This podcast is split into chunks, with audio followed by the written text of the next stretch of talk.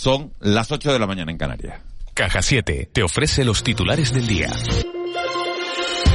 Impulsar la ejecución de medidas y fortalecer la coordinación entre administraciones. Ese es el objetivo de Héctor Izquierdo al frente del Comisionado Especial para la Reconstrucción de la Isla de La Palma. Hoy en el programa de la noche al día hemos hablado con él. Como palmero asegura que entiende de primera mano el dolor que ha causado el volcán entre sus paisanos. Reconoce además que pese a la responsabilidad que entraña el puesto, le hace más ilusión que su anterior responsabilidad como secretario de Estado de Hacienda. Izquierdo insiste también en el enorme esfuerzo que se está haciendo por parte de la Administración a la vez que destaca la magnitud de la catástrofe.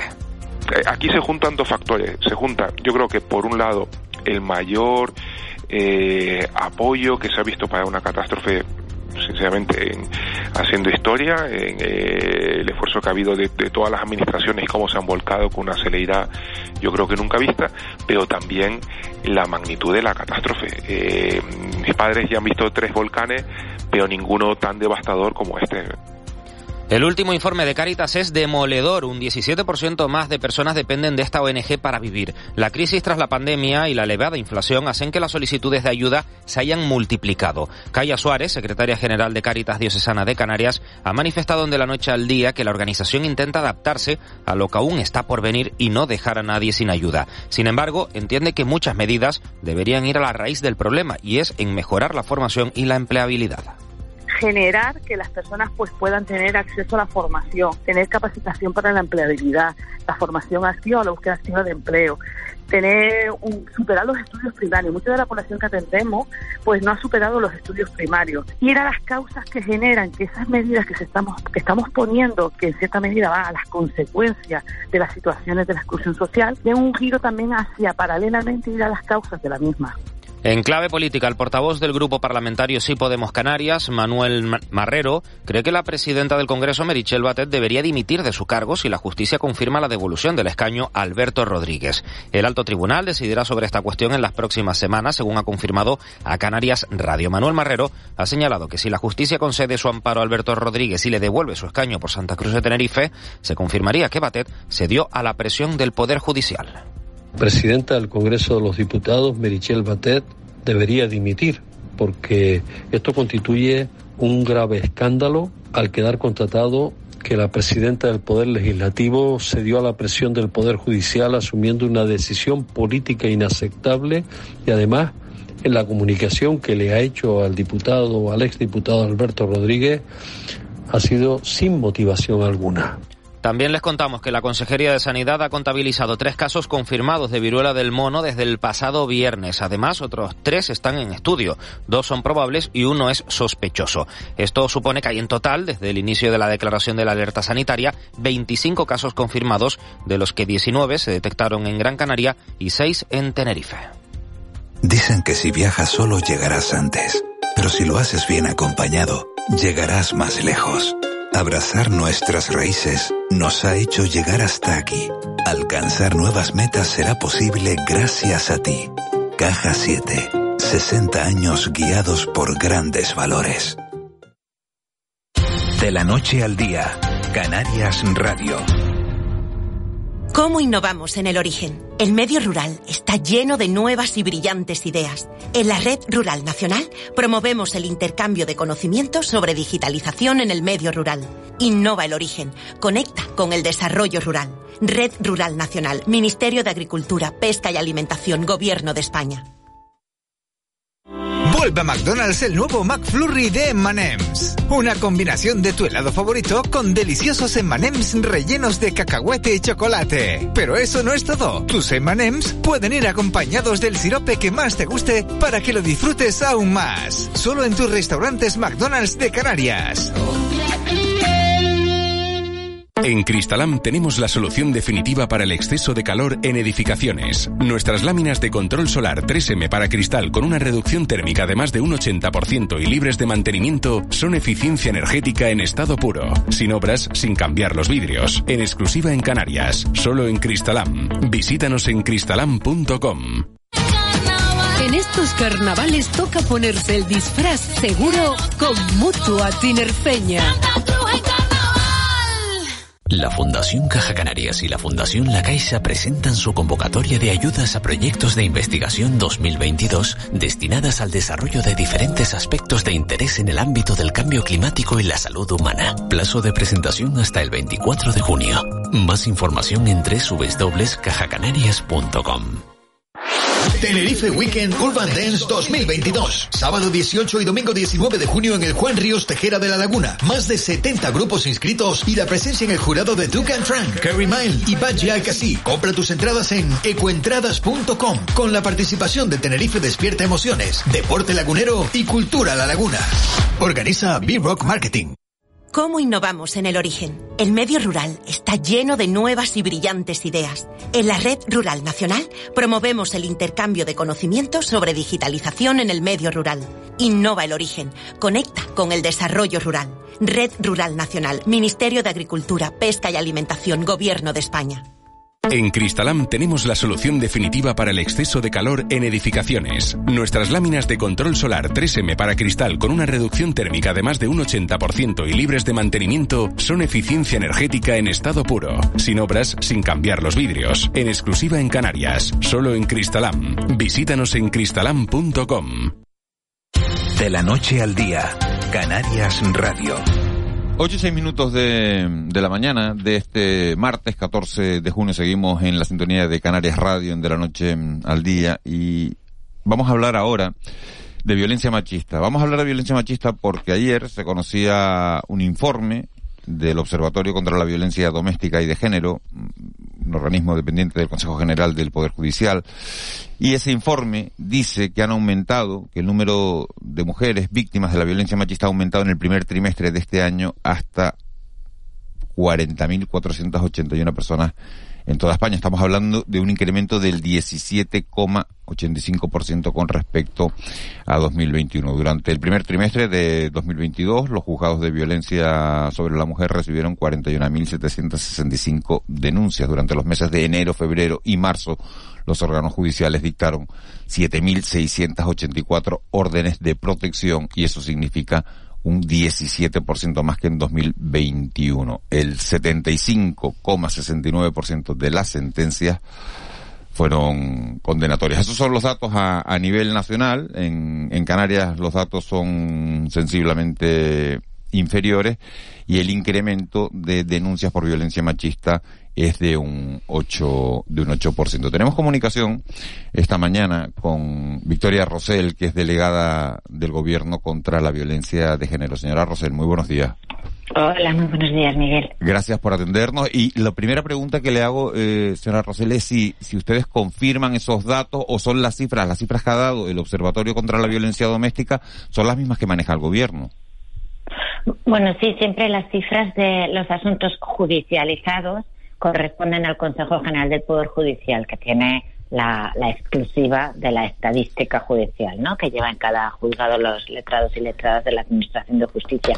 Igual que Interior tiene las cifras de las denuncias policiales y la Delegación del Gobierno contra la Violencia de Género eh, tiene todas las cifras oficiales, incluida, que esta es, creo muy importante, la de la infradenuncia, ¿no? La de las mujeres que en cada macroencuesta, que es la mayor operación estadística de violencia sobre la mujer que se lleva a cabo en nuestro país, eh, con colaboración del, CIS y con la Oficina Estadística, que es la delegación en sí, pone de manifiesto la cantidad de mujeres que revelan haber sufrido violencia eh, de género u otras violencias machistas, violencia sexual, acoso, etcétera, y sin embargo reconocen no haber denunciado, que está en la pareja es del 70% y en violencia sexual casi del 90%. Y en estas cifras sí estamos de acuerdo. Fiscalía General del Estado anualmente en su memoria eh, que presenta a las Cortes Generales, Consejo General de Poder Judicial, Policía y, y nosotras mismas. ¿no? Entonces, además, este dibujo es solo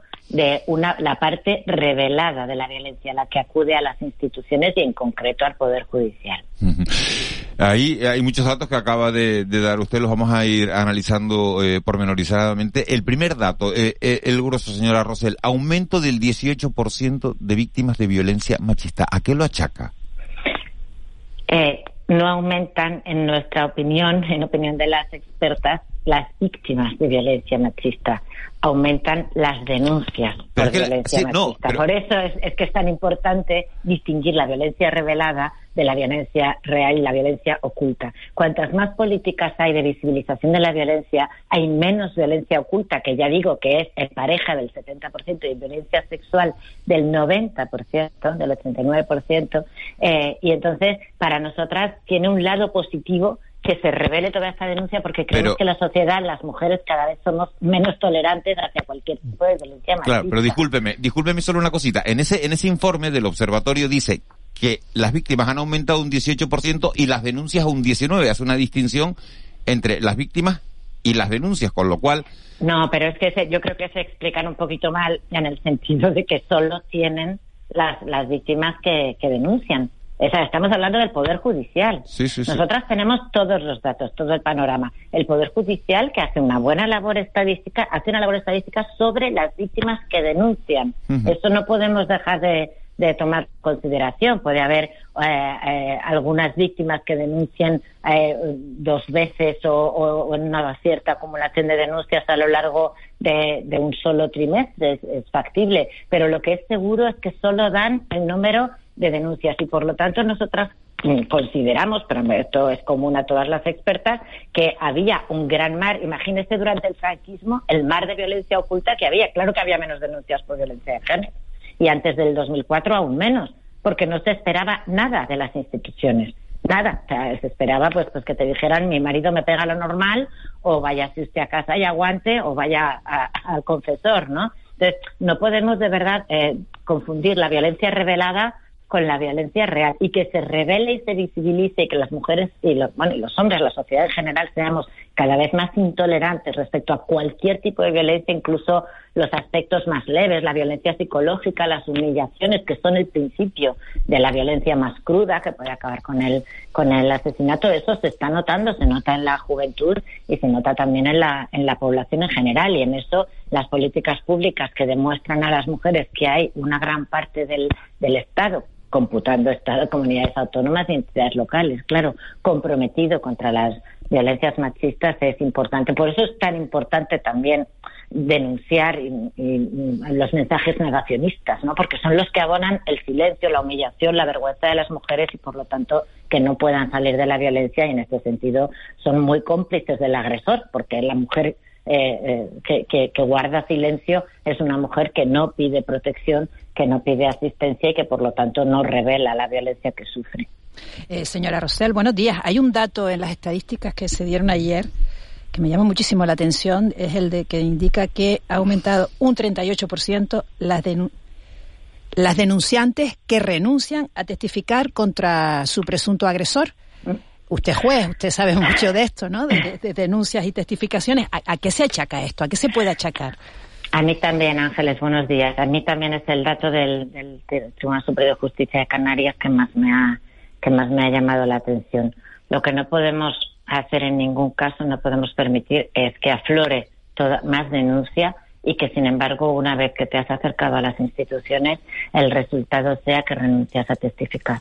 Yo creo que está claro que hay un trabajo previo que no se está haciendo del todo bien y creo que todas conocemos la diferencia entre una mujer que acude sola al proceso judicial sin saber a lo que se enfrenta, sin haber sido eh, preparada, acompañada, asistida debidamente, y una mujer a la que se acompaña desde el principio, desde antes de la denuncia, esa asistencia integral tan importante entre la abogacía, que es la asistencia letrada, la asistencia psicológica para estar más entera, incluso la asistencia social, económica, el que te den una tranquilidad para tus hijos e hijas, que te den una alternativa de vivienda si te hace falta salir en ese caso, porque por ejemplo vives en el círculo del agresor, eh, todas esas toda esa red que se teje con los servicios sociales eh, y con los servicios especializados es la red que te hace que cuando tú denuncias ese salto no sea un, salto mortal, ¿no? Y esto es muy importante lo que hay detrás. Entonces, cuando las mujeres se ven desasistidas o no se fían de la protección, que una vez dado el primer gran paso de la denuncia, esto significa que las mujeres sí han hecho su parte, porque les estamos diciendo que denuncien y lo han hecho y sin embargo el resto del Estado sea el Poder Judicial en este caso, porque claro, 38% de, de retiradas de, denuncias, o bueno, la gente dice retirar denuncias, los juristas sabemos que es no seguir adelante con la acusación, no, no, no creemos que sea una cifra admisible este aumento. Y también, bueno, pues, pues llamar un poco la, la, atención del Ministerio Fiscal y de los propios juzgados que son delitos públicos. Desde 2004 esto no son trapos sucios que se laven en casa, es que tienen la obligación de acusar. Disculpe, delegada, buenos días, pero la cifra se la cree usted, ¿usted cree que es cierta? Le da credibilidad, entiendo. sí, Sí, sí, sí. O ah. sea, si, si el Consejo General del Poder Judicial dice que las renuncias de las denunciantes a declarar contra su supuesto agresor crecen un 38,4%, es que eh, eh, es la única administración que tiene el haberse acogido a lo que llamamos la dispensa de declarar del artículo 416 de la Ley de Criminal. Entonces, tú estás haciendo la estadística judicial, te dice denuncias, cuántas quieren seguir adelante, cuántas, cuántas eh, no, renuncian a, declarar contra su agresor, cuántas te acogen al 416 y te dejan sin su propia declaración. Pero, y esa estadística es seguro que la tiene el Consejo General del Poder y la hace cada juzgado de violencia y cada juzgado de guardia. Otra cuestión es por qué. ¿Por qué se retira? ¿Qué, qué, falta de seguridad están percibiendo las mujeres en ese, en ese mundo de la, de la justicia para no seguir adelante? Y después, bueno, pues habrá que valorar también la respuesta de la propia Judicatura y Fiscalía, porque hay muchísimas buenas prácticas mediante las cuales, aunque ella no quiera seguir adelante en ese momento, no se encuentre en condiciones de continuar una acción contra, contra su agresor, contra su propia pareja, muchas veces el padre de sus hijos e hijas, bueno, eh, ir eh, buscar su eh, evidencias físicas o psíquicas en su salud, en su bienestar, buscar otro tipo de testigos e incluso pues eso, profesionales que la hayan atendido, amistades, entorno que sí tienen obligación de declarar, porque la que se puede acoger a la dispensa de no declarar contra su pareja es ella, ¿no? Entonces, extremar la diligencia de vida del Estado, que es lo que nos están diciendo también los organismos internacionales, que por un lado ponen a España como ejemplo, esto no hay que perderlo nunca de vista, en la lucha contra la la violencia machista, pero por otro lado nosotras tenemos un alto nivel de, de autoexigencia y, de autocrítica incluso, y no, nos parece una cifra tolerable que cuando ya has dado el primer paso, que la mujer ha hecho lo que debía, que no te respondan sean las instituciones. Señora Rosel, y estas mujeres que denuncian y después no testifican, eh, quedan en una posición de mayor vulnerabilidad, ¿no? Pues sí, claro que sí, porque una vez que ya has manifestado eh, tu, intención de, pues, pues de, romper este ciclo de, violencia, eh, efectivamente, si vuelves con tu agresor, la situación de, vulnerabilidad es mayor, como siempre hay una situación mayor de riesgo, pero objetivamente de riesgo, y esto también establecido en, en Biogen, en el sistema de, de la Secretaría de Estado de Seguridad y en todos nuestros, nuestros parámetros, cuando anuncias la separación o el divorcio también es un gran momento de riesgo. Por eso es tan importante que en ese momento las, mujeres sepan que cuentan con todo, todos los, mecanismos que el Estado pone a su disposición y también los de eh, los que te protegen aún sin denuncia para cuando estés dispuesta a denunciar porque cuando un estado decide que lo primero es el restablecimiento y después ya la colaboración estatal para penar al agresor hay una gran parte del estado que nos dedicamos a la protección de la víctima y una otra parte del Estado, digamos, que se, que, tiene la exclusiva de penar al agresor, ¿no? La jurisdicción eh, eh, penal. Entonces, cuanto más coordinada estemos las esas dos patas, la pata social de servicios especializados, ese título habilitante que te reconoce en, el Instituto Canario de Igualdad como víctima de violencia, aunque no hayas presentado denuncia, ese protocolo cero de Biogen que actúa la policía también y, hace unos informes, aunque la mujer en ese momento manifieste que no va a, a, denunciar son esenciales para la seguridad de las mujeres. Y, y también pues eso, como siempre, llamar la atención de que esa estadística de mujeres que no se ven en condiciones de seguir adelante, la ultraderecha, el negacionismo y la derecha que la ampara, los llama denuncias falsas, cuando esto es el bulo que está formado por un 0,0069% de, de las denuncias que se presentan. ¿no? Pero estos archivos no solo dejan más vulnerable a la mujer, como bien dices, Ángeles, sino que además otros lo utilizan en contra de las mujeres y en contra de las políticas que las protegen. Eh, delegada, llevamos dos años y medio de legislatura, con una pandemia por medio, ¿cierto es? Eh, mm, ¿Cuál sería su balance de, el balance de, su labor al frente de, este departamento. Diría que la lucha contra la violencia de género en España está mejor, mejor hoy que hace dos años y medio. Sí, indudablemente. La labor no es mía, es de equipo y de, y de una gran coordinación interinstitucional. Existe entre el Estado central, las comunidades autónomas, en este caso el Instituto Canario de Igualdad y, incluso incluso las entidades locales, los ayuntamientos y los cabildos más comprometidos contra, contra las violencias machistas. Pero fíjese, cuando entramos en el gobierno, el 016 atendía solo llamadas de mujeres que, que sufrían eh, violencias, la pareja o expareja. En marzo de 2021, eh, vamos, todavía en plena pandemia, se ampliaron los servicios del C16 a todas las formas de violencia contra las mujeres reconocidas en el Convenio de Estambul, acoso reiterado, acoso sexual, sobre todo violencia sexual. Por supuesto, algunos casos de matrimonio forzado o de, o de, o de mutilación genital femenina, pero bueno, estos son violencias que están en el Convenio de Estambul y que en España son afortunadamente estadísticamente poco, poco significativas. Y desde marzo de 2022, a partir de la, de la crisis de Ucrania, también atiende todas las eh, formas de, trata con fines de explotación sexual o mujeres en situación de explotación sexual. Esto ha sido un incremento de los servicios brutal. Nuestra competencia se ha multiplicado por 10, pero también la respuesta. Y por supuesto, insistir en que al 016 pueden llamar víctimas, pueden llamar testigos, pueden llamar familiares, cualquiera que verbalice violencia contra las mujeres, no solo en pareja, va a ser atendido. Pero además hemos avanzado en, la certificación social, en ese título habilitante que dan las comunidades autónomas de mujeres que no están en condiciones de denunciar o cuya o que, o que o cuyo agresor no ha sido condenado, que de esto también se ríe mucho la derecha y la ultraderecha diciendo cómo vas a ser una víctima sin sin sentencia condenatoria. A ver, es que cuando un señor mata a su mujer y se suicida, el proceso penal no persigue a un muerto, a un suicidado. Con lo cual, estas mujeres, o que pueden haber sido heridas sus hijos o, asesinados sus hijos e hijas en una violencia vicaria más extrema, mm, si, si un hombre se suicida, se acabó. No, no, no hay proceso penal. Entonces, todos estos avances son, son realmente muy protectores de las mujeres. Y luego, y luego las tenemos en trámite y ya espero que terminando, porque lleva dos años de tramitación, la ley de solo sí es sí, que va a igualar, a cerrar una brecha enorme que había en nuestro país desde 2004, que hay una protección integral ejemplar y mundialmente reconocida respecto de la violencia en la pareja, pues esa brecha respecto a las demás violencias, sobre todo la sexual. Porque en los juzgados de guardia podía venir una mujer que había sufrido una agresión o un abuso sexual, incluso continuado dentro de la familia, y no tenía los mismos mecanismos de protección que unos, unas lesiones, un maltrato físico, psíquico, etcétera, respecto de la, de la pareja o expareja. Y esto va a crear un sistema de protección realmente muchísimo más amplio que el que había hace, hace dos años, aparte de que número de asesinadas pues sigue decreciendo año a año. En 2020 pues lo achacamos también algo a la pandemia, en incremento de la violencia de control, pero no de la violencia extrema, y sin embargo en 2021 se mantuvo. Hablamos de 47 y 48 asesinadas, que siguen siendo muchas, pero es que hace una década eran 73 y 76 al año.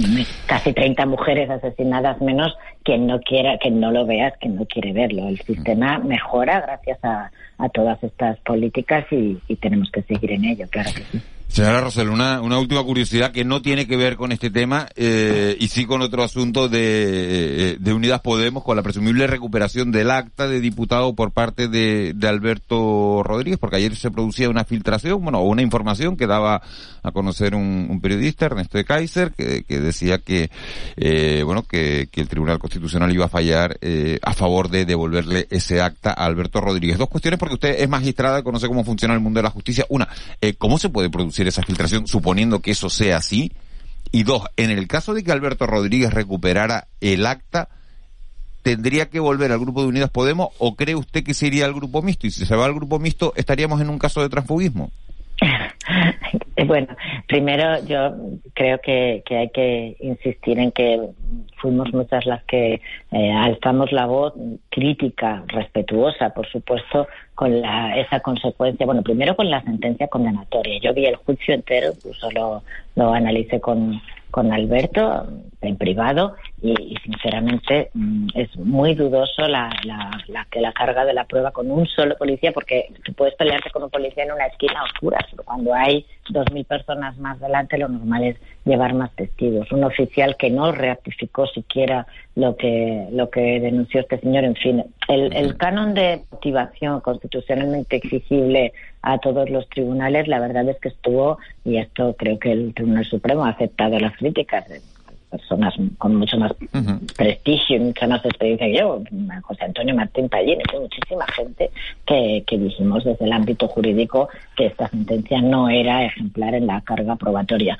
Pero sobre todo es ese segundo efecto de que eh, una pena de prisión que como es eh, tan, tan eh, es inferior al mínimo legal para entrar en prisión se convierte automáticamente en una pena de multa conlleve eh, pena de inhabilitación para el sufragio pasivo es decir para ser elegido en las elecciones a cualquier cargo electo no de designación bueno mm, ya es dudoso pero que esto conlleve la pérdida del escaño cuando no cuando había un ¿usted cree que a favor y en contra del propio Congreso es más que dudoso. Entonces sí eh, o sea muchos criticamos este efecto. Nos pareció una, un sobre una sobreactuación un exceso en la en la ejecución de una sentencia que no tenía que haber sido así. Yo hombre dudo no sé no sé qué decir de la de la filtración en el sentido que entiendo, creo que lo que se ha dicho es que el Tribunal Constitucional no se ha reunido y no ha deliberado aún sobre el asunto. Así que, Pero que se lo va a devolver, es lo que se ha dicho. Lo que dice Ernesto Kaiser es que se lo va a devolver. A ver, eh, es, es posible que se, que, se, que se acuerde en este sentido la evolución del escaño, que afortunadamente, bueno, pues, pues no crea tampoco otros, otros perjuicios y yo no sé lo que hará eh, Alberto. Entiendo que, que, ha sido elegido por, por, por Unidas Podemos y que, que seguirá. Aquí se lo preguntamos este, el otro día, señora Rosell. Pero no puedo saberlo, la verdad. No, se lo preguntamos a él aquí, antes de ayer, en, en, este estudio, en este mismo estudio de radio, en este programa, se lo preguntamos. ¿Qué va a hacer usted si le devuelven el escaño? Y ha dicho, no lo sé. Entonces, por eso le pregunto, dice, le digo, le digo, no, no, pero no, no, no, no, no, si no le digo eso, le digo, pero debería volver a Unidas Podemos, si él fue elegido por Unidas Podemos y él ahora se va al grupo mixto, le devuelven el escaño, estaríamos en un caso de transfugismo, esa es la pregunta que me gustaría hacerle.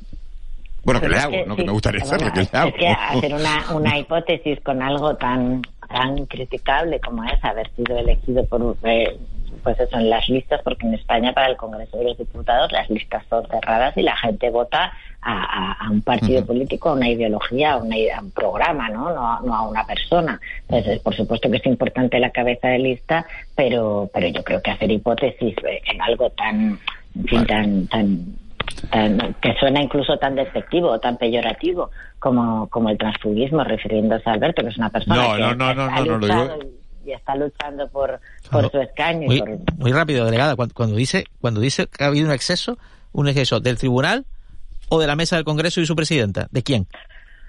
Pues la verdad es que yo creo, yo creo que sí, que ha habido un, exceso en ambos de interpretación, porque recordemos que la mesa del Congreso también tenía un informe contrario de los letrados de la Cámara eh, y ese servicio jurídico es esencial eh, respecto de, de, privarle del escaño por una inhabilitación de, unos, de, de un mes y medio a, eh, para el sufragio pasivo. Ahí la pena estrictamente es que si tú te vas a hay unas elecciones en, un, en ese mes y medio, tú no te puedes presentar. Esa es la inhabilitación para el sufragio pasivo. Luego está la inhabilitación especial y absoluta para cualquier cargo público, que es a lo que ha sido condenado eh, el juez Alba, o para ser magistrado. bueno, por delitos mucho más graves, penas mucho más graves. Pero el sufragio pasivo, sinceramente, creo que hubo hay un exceso de, de, de, ejecución, tanto en el oficio que remitió el Tribunal Supremo, que al menos se entendió así por el Congreso de los Diputados, como en la privación del escaño, que ahora está sometida al Constitucional, pero sí que con la prudencia de que no sabemos si se va a aceptar esa, esa cautelar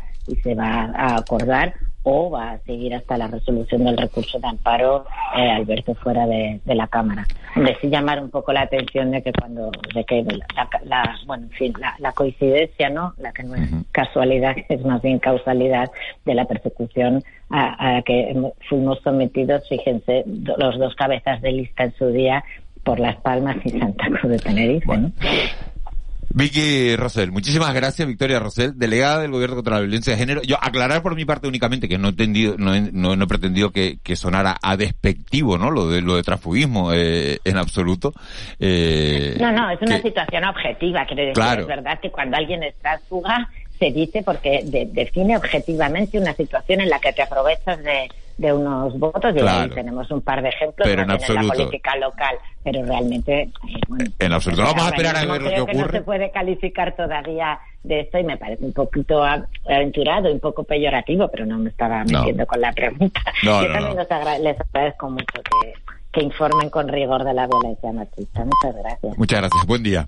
Buen día. Ocho y ocho y media de, de la mañana. Nos vamos a nuestro desayuno.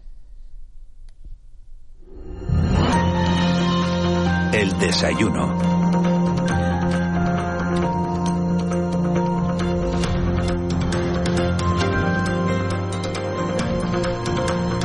Saben que todos los días profundizamos eh, en un en un tema que, que, marca la actualidad y hoy es el Día Mundial de la, de la Donación de, de Sangre. Un día importante para todas las personas que están implicadas eh, bueno, en esta tarea cuya única misión es, salvar vidas. El lema de la campaña de este año es donar sangre es un acto de solidaridad, súmate al esfuerzo y salva vidas. Tenemos comunicación con Elsa Brito, que es la responsable de comunicación y marketing del Instituto Canario de Hemodonación y Hemoterapia. Señora Brito, muy buenos días.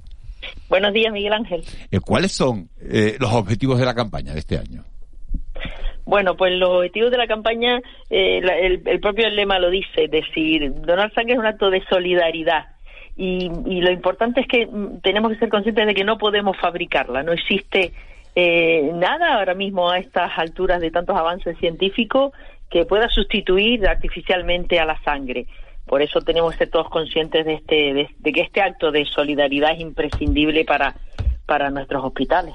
Siempre decimos que, que en Canarias hacen falta una media de 300 bolsas diarias de sangre. Esas son las que necesita. ¿Cuántas le llegan al día? Hay días que lo conseguimos y nos ponemos todos muy contentos, pero sí es cierto que no es lo habitual. Normalmente estamos alrededor de los 220, 230 bolsas. Cuando pasan muchos días que no que no se consiguen esas 300, pues suelen bajar los niveles de stock también en función de la actividad hospitalaria, si, si aumenta o disminuye, y entonces pasamos mm, situaciones complicadas como la de estas últimas semanas, que hemos estado haciendo llamamientos intensivos a, a donar sangre. Eh, ¿Qué uso, eh, eh, señora Brito, se le da a toda esa sangre? A veces se tiene el concepto de que la sangre se usa solamente para, para operaciones quirúrgicas, para grandes catástrofes, accidentes de tráfico, que es cierto, se usa para todo eso. Pero hay un altísimo consumo, y quizás el más desconocido para la población, que es el de los pacientes con cáncer. Los pacientes que sufren cáncer, pues son eh, grandes consumidores de, de, de hemoderivados, es decir, de productos derivados de la, de la sangre. ¿Y la sangre caduca? Sí, la sangre caduca. Cada vez que, obtenemos, que donamos sangre de esa bolsa madre, luego en nuestros laboratorios obtenemos tres productos, glóbulos rojos o hematíes, plasma y plaqueta. Los hematíes caducan a los 42 días aproximadamente y las plaquetas, que son las que se usan mucho para los pacientes con cáncer y pacientes con leucemia, tienen una caducidad muy cortita de tan solo 6-7 días. Alguien que nos esté oyendo y diga, no soy donante y quiero hacerme donante, ¿qué hace? Pues es muy sencillo. En primer lugar, darle las gracias por tener la iniciativa, porque como digo, no la podemos fabricar y además caduca. Es muy sencillo. Pueden llamar al 012 en la opción 8, el mismo teléfono que llamamos para, para pedir cita en nuestro centro de salud, y ahí le van a informar de cuál es el punto más cercano que tiene y se le dará su cita. Si no quiere pedir cita, quiere ir directamente, cualquier hospital del Servicio Canario de Salud también se puede donar sangre y en efecto donación.com también, además de pedir citas, se hay un listado inmenso cada día de todos los puntos de colecta por todo el archipiélago. El Sabrito, ¿hay alguna, algunas islas que donen porcentualmente más sangre que otras? Es decir, ¿hay islas más solidarias que otras?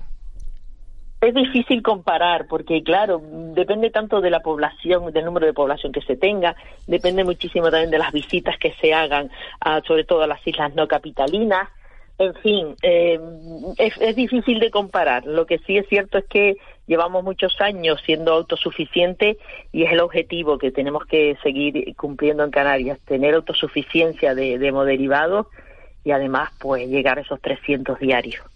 Eh, señora Brito, eh, buenos días. Hay, hay épocas en, del año en que eh, se dona menos, ¿no? Vacaciones, eh, pero hay épocas o momentos en el año en los que ustedes noten que se dona más por alguna circunstancia. ¿Qué circunstancias?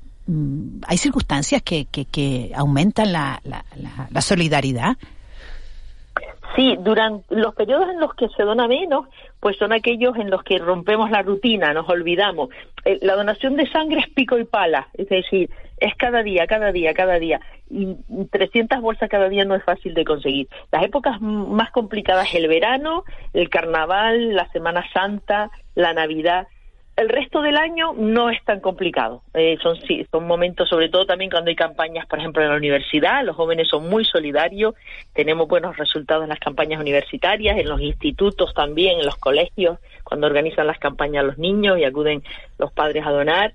Y también con, el ejército, los cuerpos y fuerzas de seguridad del Estado, también solemos tener muy buenos resultados. Ya digo, todo lo que salga de esos periodos donde nos despistamos, pues solemos tener buenas, buenas cifras. Eh, Elsa, buenos días. ¿Qué, ¿Qué, más se puede hacer para incrementar ese, ese, para cubrir un poco ese, esa brecha que se tiene, ¿no? Pues si, si el objetivo son 300 y son 230 al día, pues bueno, pues es un porcentaje significativo. Lo digo porque, bueno, yo doné la semana pasada. En fin, los horarios son comodísimos. Porque es que yo doné a las 4 de la tarde, pero hay horario hasta las nueve y media. Y a mediodía no se cierra. Me refiero en, el, en, en la sede del instituto en, en Santa Cruz de Tenerife. Está en la, digamos, la donación itinerante. Claro, que uno piensa, vale, desde luego no es un problema de que quien quiere puede, porque puede seguro. ¿Qué más tienen ustedes en mente para cubrir esa, esa brecha? Bueno, pues seguir insistiendo, es decir, eh, muchas veces no se dona por, por, por, lo que dice, porque se nos olvida, no es porque no queramos hacerlo, sino simplemente nos metemos en nuestra rutina y nos, y nos olvidamos. Los hombres pueden donar cuatro veces al año y las mujeres tres. Eh, a veces nos llegan donantes y dicen, no, yo doné hace poco, y luego miramos en el registro y ha pasado a lo mejor seis meses. Es decir, tenemos que ser, desde el Instituto de, de Modonación, tenemos que ser todavía más constantes. Tenemos un convenio precisamente con, con Radio Televisión Canaria donde pues nos, nos pasan esas, esas cuñas que tenemos recordando a la población que es fundamental. Ayer, pues con motivo del Día del Donante, hemos rotulado el tranvía en, en, Santa Cruz de Tenerife, vamos a rotular guaguas también en Gran Canaria, es decir, visibilidad y, y, compartir, compartir siempre cada vez que vemos un llamamiento del, del Instituto Canario de Modonación. El Sabrito, responsable de comunicación y marketing del Instituto Canario de Modernación y Hemoterapia. Muchísimas gracias por eh, estar con nosotros en este día tan importante, en este 14 de junio, Día Mundial del Donante de, de Sangre, que como, como nos ha contado, bueno, se hace cada año con la finalidad de sensibilizar y concienciar a la, a la población acerca de la importancia de, de donar sangre. Muchísimas gracias, Elsa. Buen día. Muchísimas gracias a ustedes y felicidades también a ustedes que son donantes y grandes también, pues, eh, colaboradores con la donación de sangre. Un abrazo y cuídense. Un placer, lo mismo. 8 y 37. De la noche al día, Canarias Radio. La Fundación Caja Canarias y la Fundación La Caixa presentan su convocatoria de ayudas a proyectos de investigación 2022 destinadas al desarrollo de diferentes aspectos de interés en el ámbito del cambio climático y la salud humana. Plazo de presentación hasta el 24 de junio. Más información en www.cajacanarias.com. Agricultor, Fertinagro lanza Azón, una tecnología de alta eficiencia que te permite aprovechar el nitrógeno de la atmósfera para la nutrición de tus cultivos. Con los productos Azón alcanzarás el máximo potencial de tu explotación reduciendo el aporte de nitrógeno mineral. Máxima rentabilidad y sostenibilidad con la tecnología Azón de Fertinagro Biotech. Caja 7, entidad comprometida con nuestra gente, te desea feliz carnaval. Tenerife Weekend Urban Dance 2022. Sábado 18 y domingo 19 de junio en el Juan Ríos Tejera de la Laguna. Más de 70 grupos inscritos y la presencia en el jurado de Duke Frank, Kerry Mile y Badge Alcasí. Compra tus entradas en ecoentradas.com con la participación de Tenerife Despierta Emociones, Deporte Lagunero y Cultura La Laguna. Organiza B-Rock Marketing. El baño barato que compramos en el baño barato, valga la redundancia, nos quedó. Queda gusto verlo. Cierra la puerta, muchacha, que me va a dar un aire sin necesidad, que me entra el aire por encima de la mampara. Cuando se renueva el baño con el baño barato, parece nueva toda la casa. Hasta mi marido tiene otra cara. El baño barato en Tenerife, en La Palma y por supuesto en Gran Canaria. Este verano vive un jardín de emociones en Hotel Jardín Tesina. Déjate llevar por los mejores sabores de la cocina canaria en La Gomera y disfruta de la gastronomía kilómetro cero en nuestros restaurantes. Reserva ya en jardín-tesina.com o agencias de viajes. Hotel Jardín Tesina. Diferente por naturaleza. De la noche al día, Canarias Radio. El mentidero. 8 y 39 minutos de, de la mañana, nos metemos en tiempo de tertulia, en tiempo de, de mentidero. Siguen con nosotros Ángeles Arencibia, Juan Mavitencur y se incorpora César Toledo, que está en los estudios centrales. César, buenos días. Hola, buenos días. ¿Estuviste ¿qué de? Murgas anoche? Sí, anoche estuvimos de, de Murgas en el recinto ferial de, En Santa Cruz de Tenerife. ¿Y hay nivel o no hay nivel? Hay nivel y hay ambiente y sobre todo lo que hay son eh, muchas ganas de carnaval. En lo que lo, lo que yo veo en la gente hay un bulle bulle ahí como un, un run run de fondo eh, que yo creo que la gente la gente lo va a romper este año, ¿no? También hay que tener en cuenta que, que es el ser verano eh, va a ser que todo sea muy, muy, muy, muy diferente. Bueno, ve- ve- verano si, si, si este tiempo cambia, porque yo tengo que romper también ahora una lanza en favor de, de Ángeles Arencibia y su Rebequita de esta mañana, porque si en Las Palmas hace el mismo frío que en este estudio, comprendo su Rebequita, desde luego, porque yo estoy tullido aquí. No hace frío en Las Palmas, César, hace frío en No, el digo estudio. en el plató. Que exagerado en el, estudio, plato, en el estudio de radio, que, que tengo el aire Ah, acondicionado, aquí- ah, es pues- verdad. Hay una, mira, el- estamos, pues estamos a 23,2 grados, o sea que tampoco sé de qué te pues, no sé, porque no sé. en los platos de televisión Miguel está 21. Sergio Sí. Gutiérrez, Diario del Hierro. ¿Cómo está? Bueno, hola, buenos días, Miguel Ángel, saludos a todos. Pues muy bien. después de unos días- Diario ¿con qué abres hoy tu periódico? Bueno, tenemos tenemos el, el problema de lo publicamos ayer y estamos pendientes de ampliar la información de la destrucción de, de más de medio centenar de ejemplares de un arbusto endémico del hierro que está en peligro de extinción. Eh, la Guardia Civil está investigando y agentes de medio ambiente están investigando- este suceso y vamos a ver qué, qué sucede con esto, ¿no? El árbol se llama un codeso, y codeso reño, ¿no? Codeso Reño, ¿y quién se ha cargado de esto, Sergio? Bueno, eh, lo que está hablando y lo que la propia información, el propio gobierno de Canarias está barajando es que, y está investigando, es que eh, al parecer animales han accedido a ese terreno que estaba vallado, han, han roto de una manera intencionada el vallado perimetral que rodeaba esta zona de replantación desde hace mucho tiempo eh, y ha facilitado el paso de animales. Esos animales han destruido pues parte, bastante parte de esos árboles, ¿no? Vamos a ver qué sucede con este tema, ¿Con, ¿no? Eh, con- qué objetivo? ¿Con qué beneficio? pues no lo sé, no sé qué puede haber ahí, si tú sabes cómo son estas cosas, si son propietarios de animales, si no, estamos hablando todo en plan de presunto y de hipotético, porque aún no sabemos nada. Son terrenos que están vallados, hay gente que igual se, ve- se posiciona en contra de que se vayan esos, esos terrenos y que los animales anden libremente, por lo que se entiende, ¿no? Pero son, eh, como digo, son árboles en peligro de extinción. Creo que no quedan sino mil especies de árbol en todo el mundo, ¿no? Bueno, pues vamos a ver, porque en el hierro se conoce, en el hierro sí que es verdad que ¿no? se hace esa frase que decimos en Canarias siempre que nos conocemos todos, ¿no? Sí, sí, sí, sí. O sea que no va a ser muy difícil, ¿no? Ver quién ha roto Eh, las vallas esas. La, ¿O la sí? Guardia Civil encontró a escasos metros de ese vallado, ¿no? Eh, constató la presencia de un rebaño de ganado caprino y la procedencia está siendo investigada. Eso es lo que informó ayer eh, la Consejería de Transición Ecológica, Lucha contra el Cambio Climático y Planificación Territorial del Gobierno de Canarias, ¿no? Que denunció este acto de, vandali- de vandalismo, ¿no? Y se enfrentan a multas bastante importantes, desde los 3.000 a los 200.000 euros, ¿no? Sergio, y cada, y cada vez que, que hablo contigo me acuerdo cómo va lo de cómo lo del, lo del Parque Nacional Marino. Pues el Parque Nacional Marino está en, en un 50% de la sociedad dividida. Lo último que se sabe es que la agrupación guerrillera independiente ha insistido, eso fue el pasado 9 de junio, yo estuve unos días, la semana pasada unos días de vacaciones, cinco, aunque uno nunca puede desconectar del todo, ¿no? Eh, ha pedido, los nacionalistas del hierro han pedido al Cabildo que frene el proyecto hasta que se escuche literal a los sectores y a la sociedad reña en general, ¿no? No, la HI está en Eh, contra, está en contra, Sergio, buenos días. Buenos días. La buenos está en contra Juanma. parque... Está en contra. Está en contra hasta que se escuche a todos los sectores, hasta que se dé más información. Y el otro día me encontré por la calle a Manuel Fernández, que, que bueno, que, que fue diputado del Partido Popular, que es el reño, y me dijo, no, no, estoy totalmente en contra. O sea Sí. que hay una posición fuerte. Hay una oposición fuerte a lo que es eh, la creación del Parque Nacional Marino y una guerra en, en ese sentido, ¿no? Eh, hay un desconocimiento y cuando hay desconocimiento lo primero que se Claro. hace decir es no. ¿Entiendes? Hasta que no sepamos más. Bien. Eh, Y, y hasta que no es sepamos Una figura, no, no, es no, perdona, que te interrumpí, Sergio, perdona. Que te iba a No, digo que es una figura nueva, inédita para lo que es el caso de la Isla del Hierro, el primer parque nacional marino de España.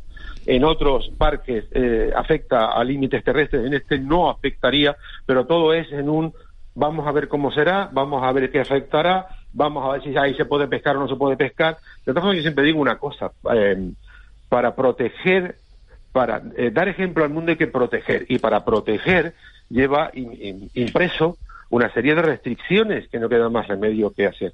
Yo recuerdo cuando el tema de Corona del Viento, que era una hipótesis, era una locura, eso era una historia cuando Tomás Padrón lo planteó, con la comisaria Loyola de Palacios, eh, no recuerdan ustedes, en Europa Corona del Viento es una realidad que ha copiado muchísimo. Una realidad que según Manuel Fernández no sirve para nada, te lo, te lo digo también, que lo dijo ayer en, este, en estos micrófonos, ¿eh? Bueno, para el Partido Popular una cosa si no está privatizada no sirve para nada. Entonces esto es así. Eh, vamos a ver por qué no sirve para nada. Es un dinero que está entrando y se está reinvirtiendo en la propia isla, en la elaboración de cursos y todo el tema. ¿Por qué no sirve para nada? Es que no lo sé. Porque te dijo las razones Porque por que no sí, nada. sí, dijo que la inversión Porque es demasiado alta, que la, que, que la inversión es demasiado alta para, para, para los beneficios que genera, ¿no? Eso fue lo que dijo. Y lo, lo que no me acuerdo es la cifra de, de lo que dijo en cuanto era la inversión, ¿no? Pero, pero que vamos, que era absolutamente Que era ruinoso. desproporcionado, que era ruinoso.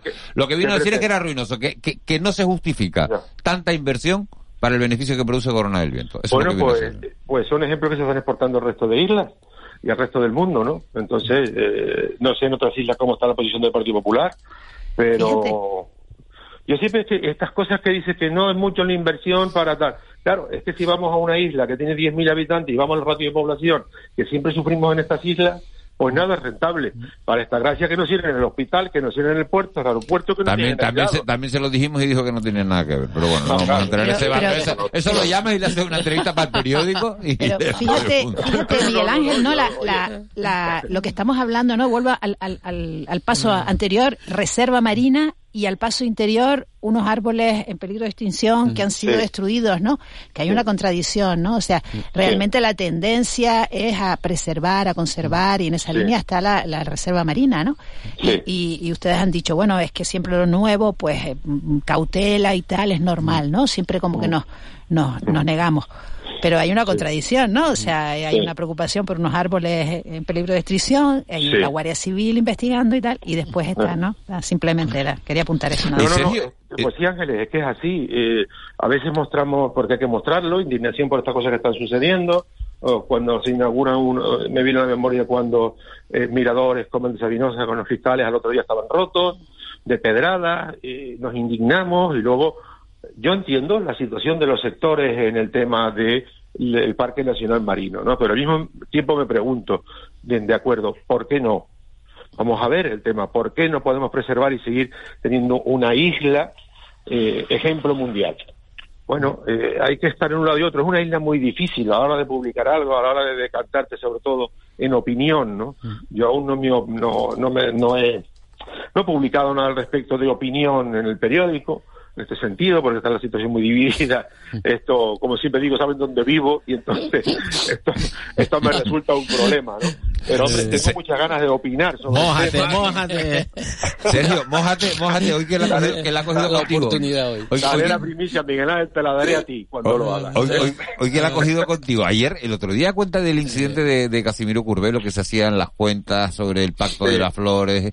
Eh, se hablaba de que, de que existe la posibilidad de que, de que coalición, de que los dos, eh, de los dos diputados que tiene la agrupación de Reña Independiente, ¿no? Dos tiene, Sí. ahora mismo sí, que se vayan de coalición. Eso siempre se habla, cada vez que nos acercamos a unas elecciones siempre se habla Pues de, de, de la posibilidad de que, de que la HI eh, abandone coalición, ¿no? Ahora tiene uno. Ahora tiene uno, ¿verdad? Tiene. Tiene uno, Eh, Tiene razón, gracias por la corrección, Juanma. Eh. ¿Se van o no se van? ¿Narváez qué va a hacer? Bueno, vamos a ver. Eh, el, el primer problema que tiene eh, la agrupación independiente es que ha perdido su condición de insularismo. Esto es una opinión mía, personal.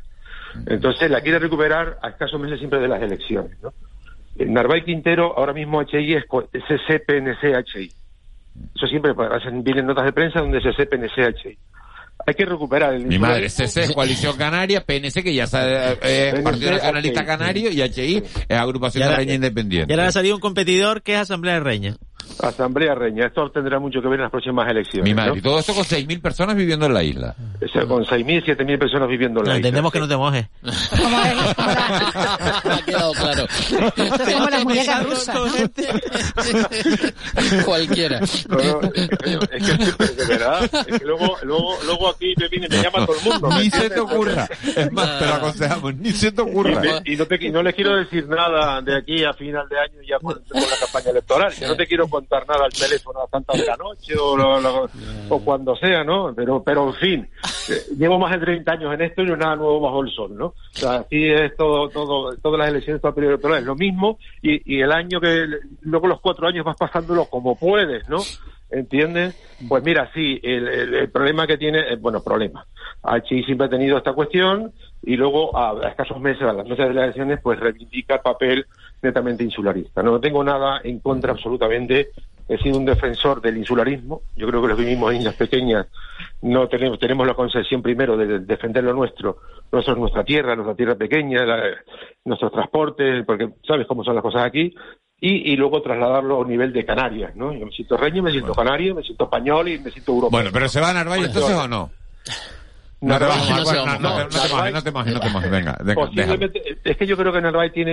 eh, Narváez me refiero a la agrupación de Reña Independiente completa. no, yo creo que Narváez, esto, insisto, es una opinión personal, yo creo que Narváez tiene el punto de vista suyo puesto en el gobierno regional, en el próximo gobierno regional y en coalición canaria, ¿no? Vamos a ver qué pasa, porque los números, a ver qué sucede en las próximas elecciones del Parlamento. Esta Asamblea Reña, que de presentarse podría, podría sacar un parlamentario, vamos a ver si se lo disputa o bien al PP o bien a, lo- a HI, no creo que HI quede fuera, vamos a ver lo que pasa en esta situación, ¿no? Entonces, es lo que es lo que hay, ¿no? Bueno, lo que hay es esto que van a oír ha sido la noticia de una una de las noticias políticas de las últimas 24 horas. Que creo que nos puedes ofrecer una eh, información exclusiva que tiene que ver con el eh, escaño del diputado de Unidas Podemos, Alberto Rodríguez. Una información que tiene que ver también con el Tribunal Constitucional. Pues a veces los sueños se hacen realidad. Le van a devolver el escaño. ¿Me has escuchado bien?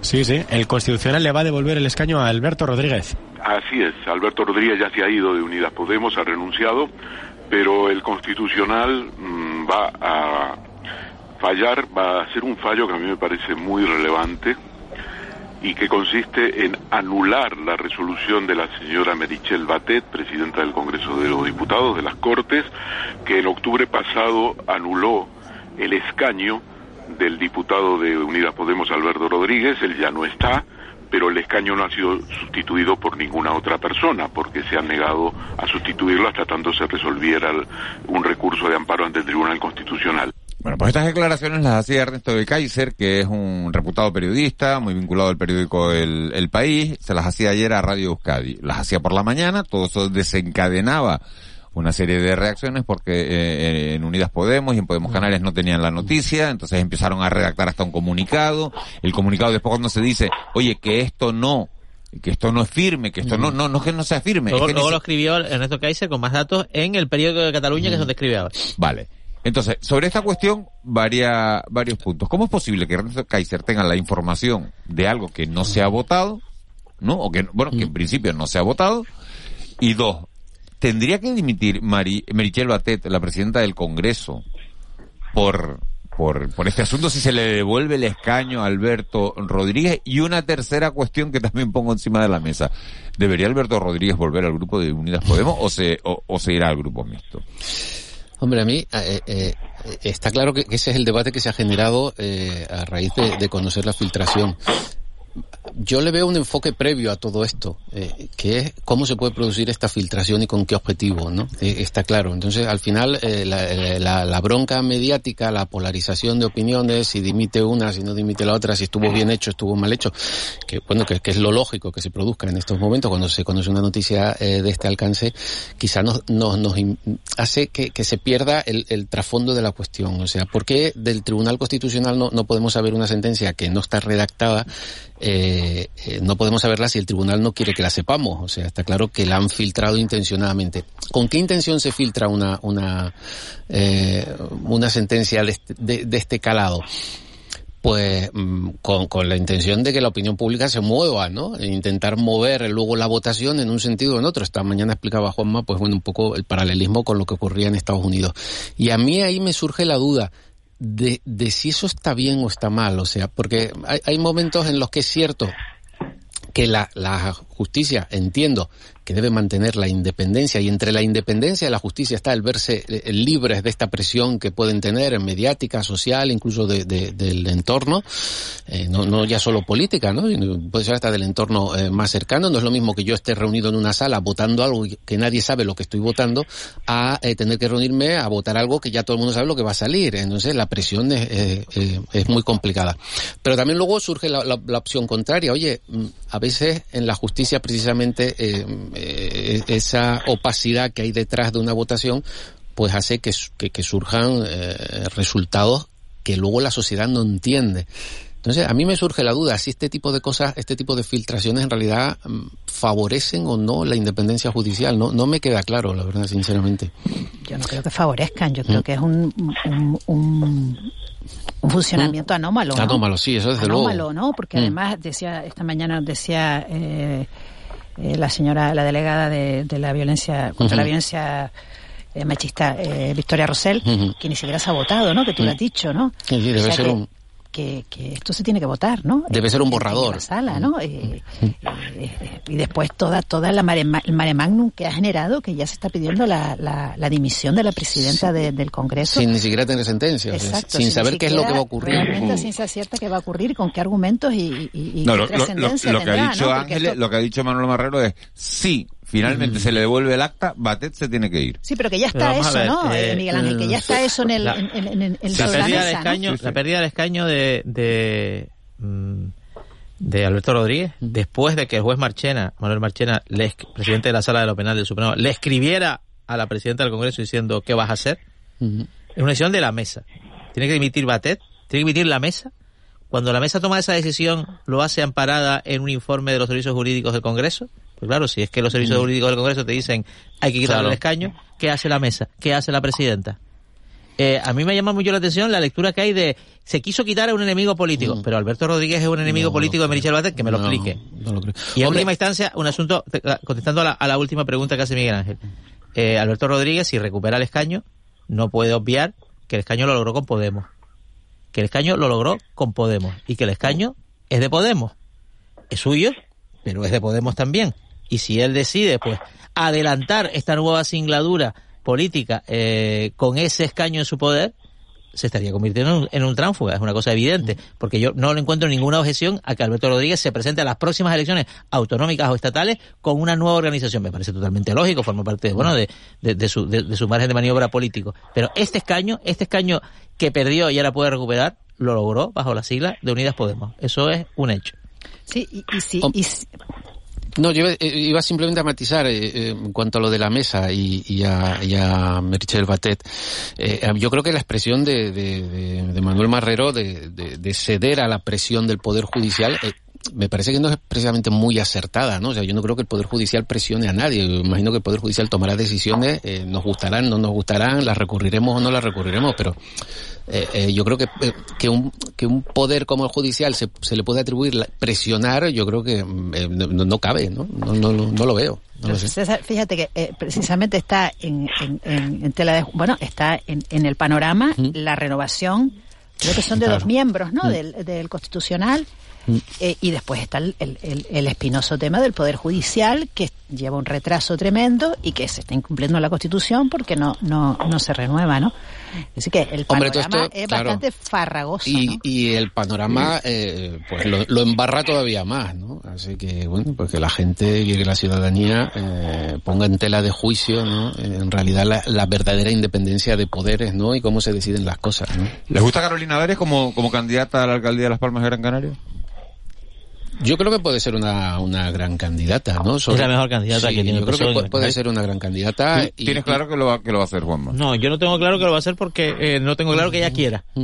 pero que es la mejor candidata no tengo ninguna duda. Hombre, sobre todo con la, la- y, y sobre todo la jugada de Hidalgo al Cabildo, ¿no? Entonces, que, que completaría, cerraría el círculo. Desde luego, la, la apuesta mm, electoralmente para el Partido Socialista, eh, yo creo que... Un ticket fuerte, que- claro. una Ángeles, apuesta Ángeles, ¿qué opina? fuerte. Ángeles. Mm, Yo tengo mis dudas de que de que de que sea así, ¿no? De- y de que no sea que no haya otro otras. ¿Tú a quién, crees que va a presentar ¿no? el PSOE? No, no, a mí me a mí me han dicho que, que la concejala Inmaculada Me- Medina está muy bien situada. Yo no lo sé, Mm. pero mm, yo me pregunto si Carolina Darias realmente eh, es una buena candidata solo por el hecho de haber sido ministra. También. Y si tiene ese componente de conocimiento entre la ciudadanía, mm, no, no lo sé. Hombre, No, eh, no, no lo tengo tan claro como Juanma, ¿no? No, lo tengo tan claro, no lo tengo tan claro. Ministra lo de Sanidad durante una pandemia, yo no, no sé. Sí, pero no, Sí, no, Sergio, ¿tú qué dices? eh, En No, los barrios de Las Palmas no sé yo, ¿eh? Yo de todas formas, como, como ahí la experta en política municipal es Ángeles, yo lo que sí te voy a decir Delega, delega Ángeles. Pues Olvídate. Ángeles dice que Isma Medina, que ha puesto encima el No, No, nombre no, la Yo digo que me han dado ese que nombre viene, también. que viene al hilo de de Manuel Fernández. Dile Manuel Fernández, Claro. Que el consejero delegado No. Corona es del PP. Ángeles El se puede, PP. Ángeles se puede